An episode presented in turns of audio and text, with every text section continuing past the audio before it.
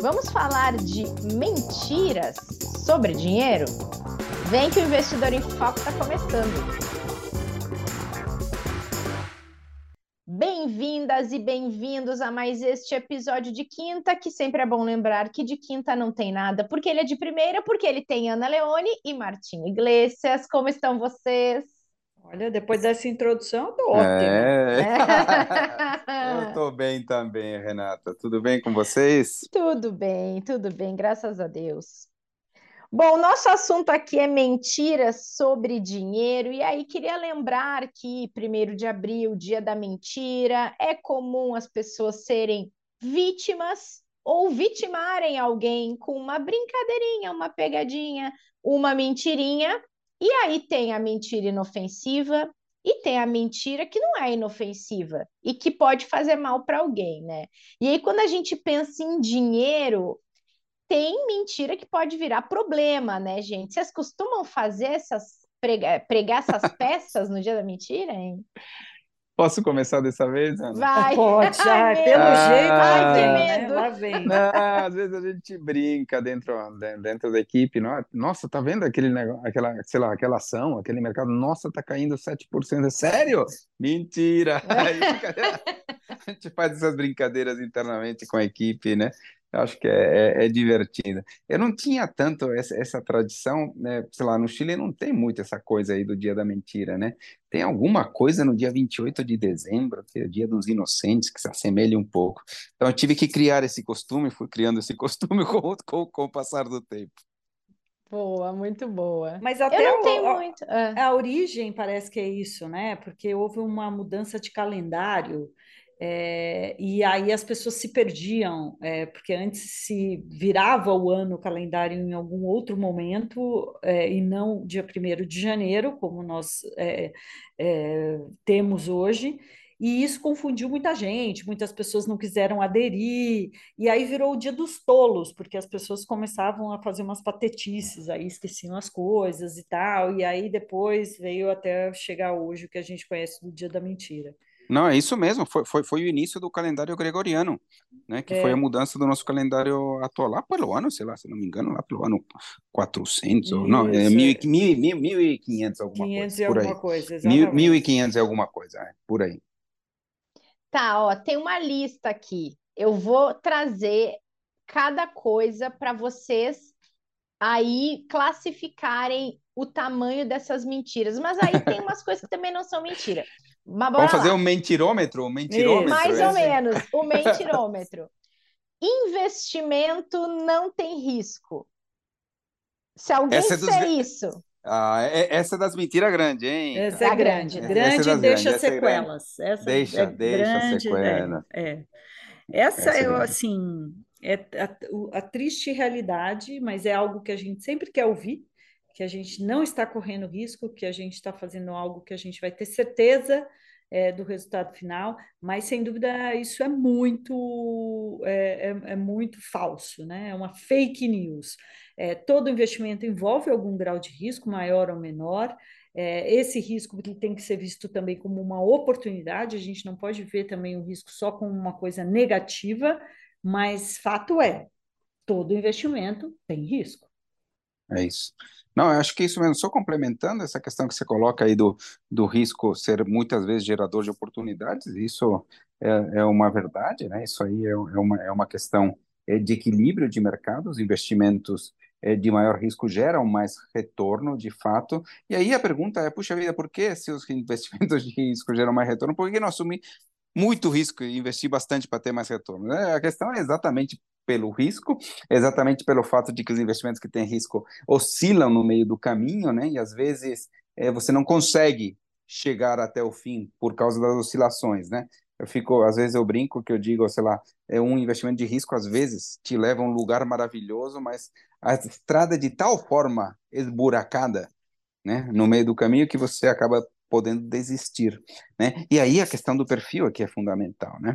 Você deveria assistir, é, é, assumir riscos de acordo com seu perfil para você conseguir, né, aguentar esses movimentos de curto prazo e conseguir sim se apropriar num horizonte mais longo dos benefícios dos investimentos de risco, né? Perfeito. Agora tem uma aqui que é boa. Ganho rápido com investimentos. Aí mata o juro composto, coitado. Ele vai infartar com esse com essa afirmação, hein? Não dá tempo para ele, tadinho, dele fazer o trabalho dele. Isso é um ciclo. É, mas esse também é, é uma é, é uma mentira e tanto é, que, que se conta dos investimentos. Aí deixa eu só reformular minha resposta aqui. Na verdade, é possível ter algum ganho. Se você está investido em alguma ação e essa ação e essa empresa tem algum evento e pode haver aí algum ganho é, extraordinário num período curto de tempo, você tem alguns instrumentos que podem proporcionar ganhos que sejam ganhos é, mais ah, rápidos, mas não necessariamente eles são duradouros.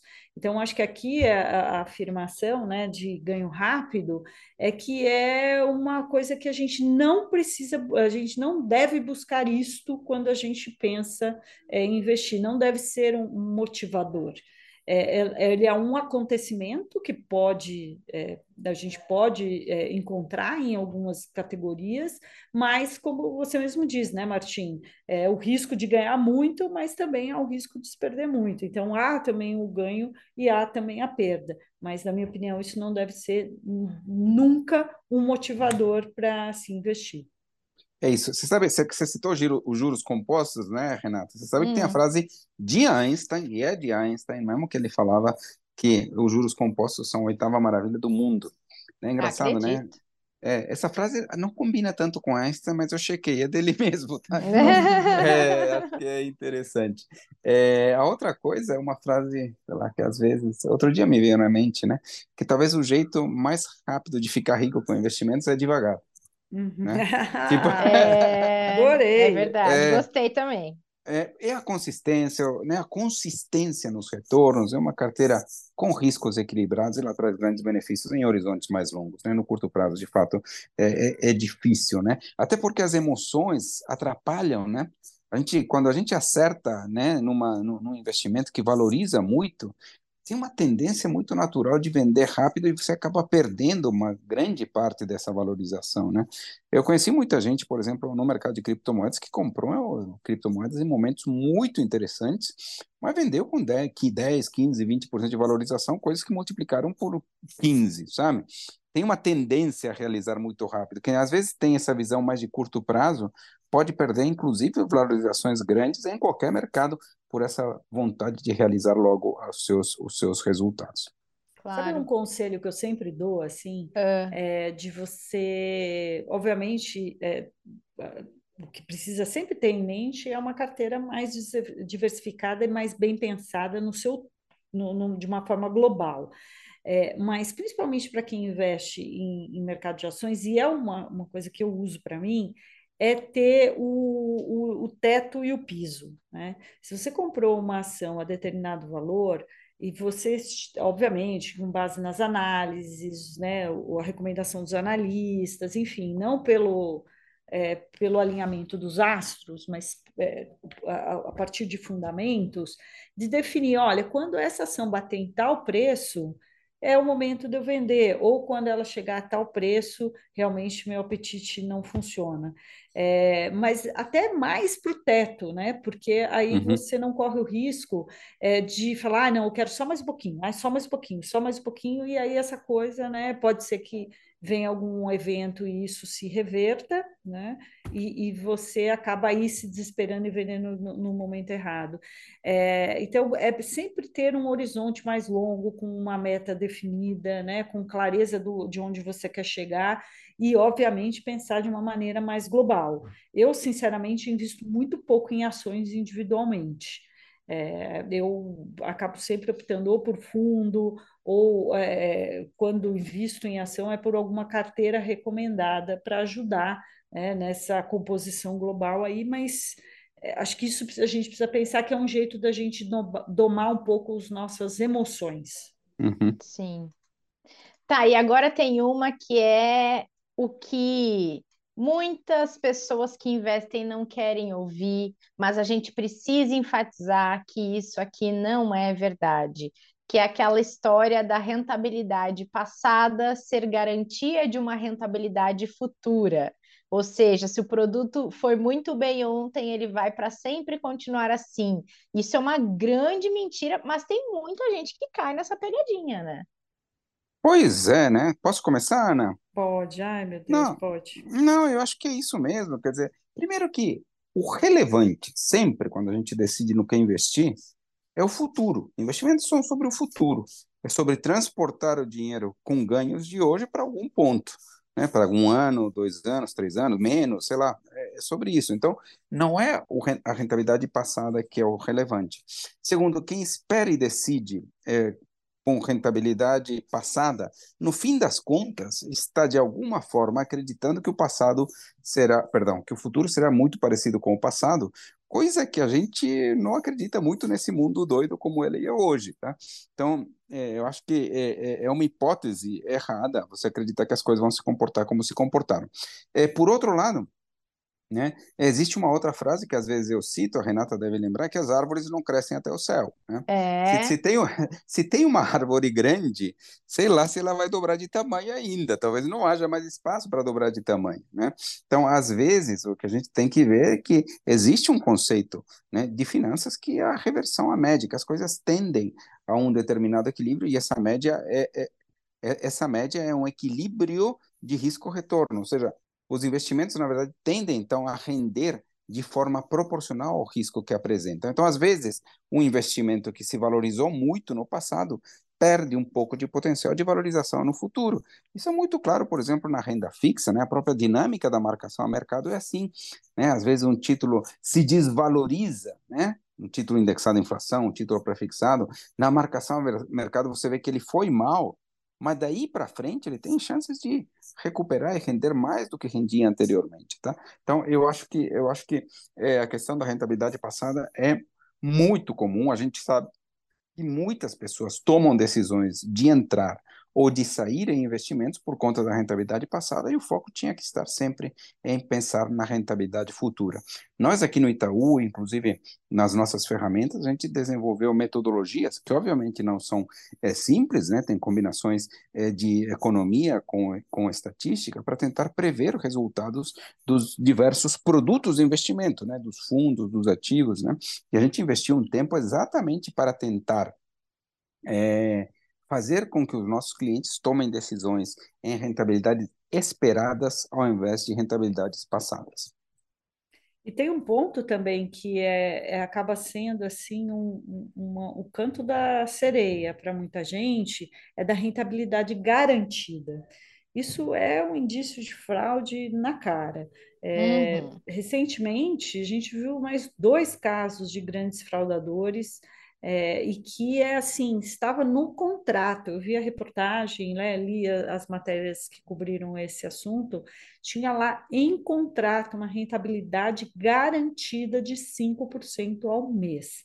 Além de ser uma rentabilidade muito fora é, do, do que é o, a média de, de um investimento, é, e que, como a gente está dizendo aqui, é, é, sempre um olhar passado. Então, mesmo que a gente olhe no passado, você ter um produto que renda em média isso ao mês é um risco muito grande que se está correndo, né, em alguma medida aí.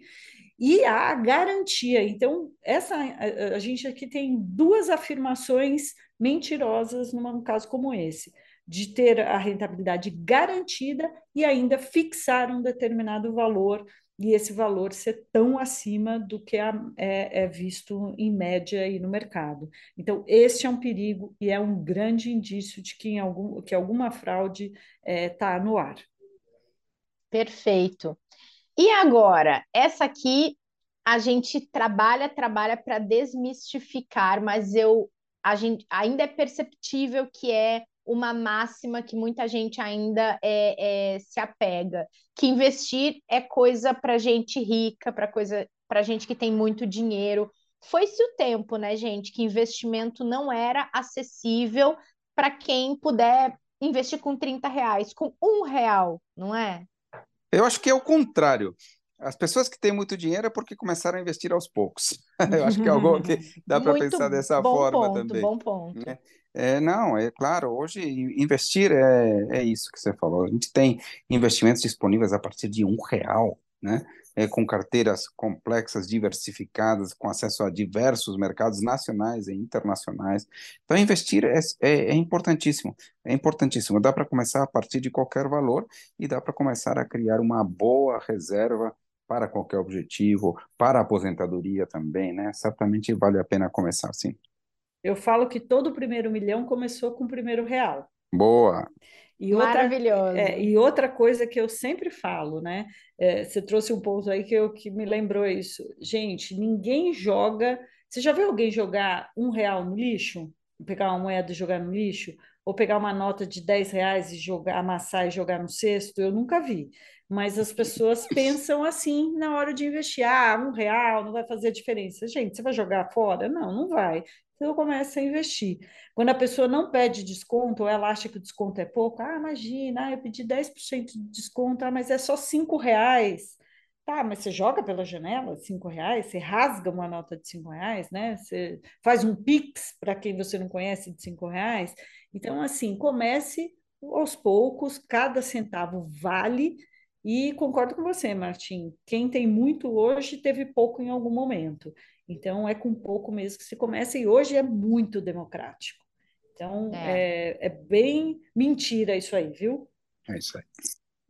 O mentirômetro Boa. alto nessa aí, viu? Tá é, alto, né? É. Pegou, tá, pegou. Vou, vou, trazer uma, uma última que agora eu quero saber o que vocês têm a dizer sobre ela. Diversificação é o único almoço grátis do mercado financeiro. Ah, esse eu acredito. Essa eu acredito. essa não é mentira. Essa não é mentira, essa não é mentira, tá vendo? Aí eu posso tentar explicar como, por que, que é essa lógica. A lógica é assim: é, em, em investimentos, vamos dizer que tem custo e benefício, né? Então, o benefício é uma rentabilidade e o custo seria o risco. Né? Com a diversificação, é possível almoçar grátis, ou seja, ter um benefício de aumento de rentabilidade sem necessariamente aumentar o risco. Né? Ou seja, é aquilo que nos melhora na proporção, na relação entre o risco e o retorno. Né? Então, seria o, o, o único almoço grátis. Acredito totalmente nessa frase. Tenho nem o que dizer, né? Vou almoçar é. grátis por aí, porque eu acho que é exatamente isso. É um meio da gente conseguir aproveitar boas oportunidades. É, e às vezes a gente não olha desta forma, né? Então, eu acredito sim que o benefício que uma diversificação bem pensada é, proporciona é muito bom e gera bons ganhos ao longo do tempo. Perfeito. Eu gosto bastante dessa questão da diversificação, porque a gente fala em tanto que, é, ah, não, sempre tem alguma coisa por trás, é, não existe almoço grátis para nada, e a diversificação ela é, um, é uma ferramenta tão acessível quanto o investimento a um real para que as pessoas possam otimizar sua carteira e fazer uma distribuição mais inteligente dos seus investimentos, né? É, Agora, um, ano desses, uh, um ano desses eu vou tentar medir quantas vezes eu falo diversificação. Ah, tá? então. E eu, ah, de, e eu sobre fraude. Aí a gente vê quem ganha. Boa. Tá então, então a gente vai continuar falando sobre fraude aqui. A Ana vai ganhar no episódio, eu acho, mas daí depois a gente faz ali uma, um equilíbrio de quem está na frente. É, para a gente falar um pouquinho, para encaminhar para o fim aqui a nossa conversa, dos riscos da gente acreditar em mentiras como essas que a gente trouxe aqui como exemplos. A gente abre espaço para que a pessoa caia, talvez, em golpes e que ela faça um mau uso do seu dinheiro, não é? Pois é, você pode ter prejuízos importantes com isso, né? Quer dizer, pode ter, pode ter perdas, às vezes até que machucam bastante, algumas até irrecuperáveis, então é, precisa tomar muito cuidado com, com tudo isso que a gente está falando aí, com esse tipo aí de, de mentiras. É, em geral, as mentiras elas acabam é, sendo usadas como uma forma de acessar aquela coisa, né? Afirmar aquilo que a gente gostaria de ouvir. É, muitas dessas mentiras contadas no mercado financeiro, elas soam como música para os ouvidos, que é isso. Poxa, rentabilidade garantida, não tem risco, você vai ganhar rápido, você não vai precisar fazer tanto esforço. É, é um, um script que é sempre usado, ele é muito recorrente, as histórias sem, são sempre as mesmas. Então, cuidado é, é, com isso. Existem iniciativas muito legais é, que ajudam a diferenciar uma verdade de uma mentira. Então, a minha dica é sempre pesquise em canais oficiais. A gente sempre olha lá para a empresa, ela está bem montadona, bonita, tem uma sede legal, é, tem um website bem bolado e tal, não sei o quê, mas ainda assim, consulte no site oficial a respeito daquela empresa, é, o site da CVM, do Banco Central, dos altos reguladores de mercado, que é o caso da Ambima e, e também da BSM, que é ligada à B3, a Bolsa de São Paulo. Então, sempre pesquise, é, se você se recebeu alguma informação, se está com dúvida, vá nesses canais e se certifique se é um fato ou é um fake. Outra coisa, a gente fez um episódio aqui de fato ou fake, que era legal é, também, em linha com o que a gente uhum. falou aqui, a gente trouxe bastante coisa. E minha última dica: tem um site muito legal, feito em parceria da Ambima com a CVM, que chama Se Liga na Fraude. Ali tem os indícios do que pode ser uma fraude, as principais fraudes praticadas no mercado, é, quais são os discursos usados pelos fraudadores. Como eu disse, o script sempre se repete. Então, é um, um site bem lúdico, cheio de exemplos, muito fácil de entender é, é www.seliganafraude.com.br, que lá tem todas as informações para você não cair em nenhuma mentira, nem no dia 1 de abril e nem em nenhum outro dia. Perfeito, Ana, muito bom. Muito bom esse alerta também. E quero dizer que é sempre um prazer estar com vocês aqui nesses episódios do podcast, e isso não é uma mentira. Ah, ah que agora fofa. sim. É completamente verdade que eu também adoro participar desse podcast. Ah, gente, oh. esse podcast é muito meigo. Não é? Ah, gente, obrigada pela companhia hoje, viu? Boa semana para vocês e até a próxima. Até. Até. Obrigada a todo mundo que acompanhou. Espero que vocês estejam de volta na semana que vem, porque nós estaremos por aqui esperando para mais uma conversa aqui no Investidor em Foco. Até lá!